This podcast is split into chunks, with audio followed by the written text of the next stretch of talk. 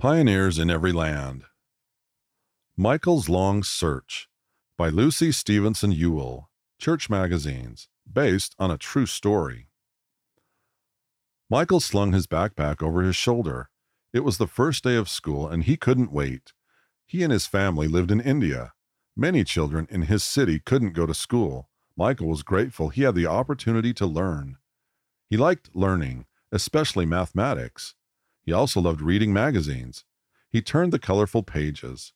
He read about different animals and places around the world. One day, Michael read a different kind of magazine. It was from the Church of Jesus Christ of Latter day Saints. Michael loved reading it. He wanted to learn more. Michael had gone to other churches before. He liked learning about Jesus, but sometimes he felt confused. Which church was the true church? Later, he read a booklet about the prophet Joseph Smith. He felt something special as he read it. Joseph Smith had also gone to different churches too, searching for the truth.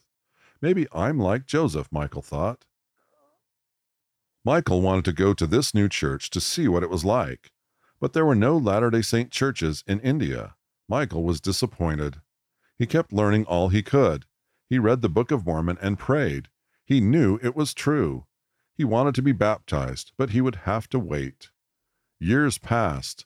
When Michael was 21, a senior missionary couple came to India. Finally, Michael was baptized. Soon he was able to serve a mission of his own in Utah, USA. More years passed.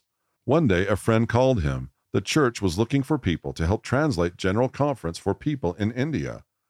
Michael was nervous at first, but he was happy to help. One October afternoon, Michael was translating a talk by President Nelson in General Conference. He heard the prophet announce that a temple would be built in India. Michael wanted to shout for joy. He cried happy tears.